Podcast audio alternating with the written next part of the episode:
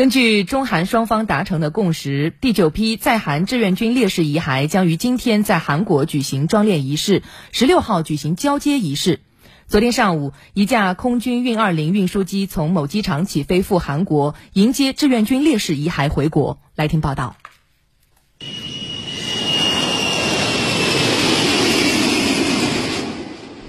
为圆满完成此次任务，十三号下午，空军航空兵某师专门组织了任务部署动员会，对任务流程细节等进行逐一明确。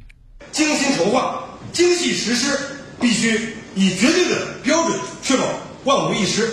飞行员孟阳是第二次执行接引任务，他表示将用精准完美的飞行，安全平稳接英雄回家。我们结合航线规划、气象特点、任务机场情况，进行密切协同准备，对飞行全过程反复模拟推演，确保飞机姿态平稳、准时到达。二零一五年以来，空军每年都派出飞机赴韩执行接引任务。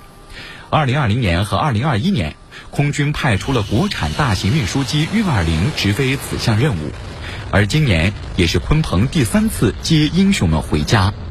在历次接运。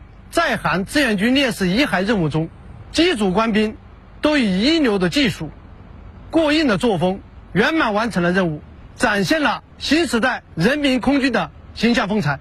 就在鲲鹏启程赴韩的同一天上午，空军新闻发言人申进科大校在回应舆论关切时表示。九月十六号，志愿军烈士遗骸回国时，将由空军歼二零飞机在我领空为执行接引任务的运二零飞机护航。以大国重器致敬国家忠烈。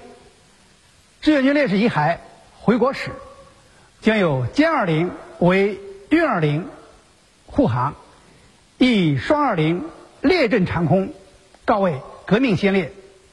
鲲鹏正式再度启程，此刻空军二零飞机已经起飞，飞往韩国执行接应第九批志愿军烈士遗骸回国任务。我们期待着九月十六号，在异国他乡长眠了七十多年的志愿军烈士们回到祖国。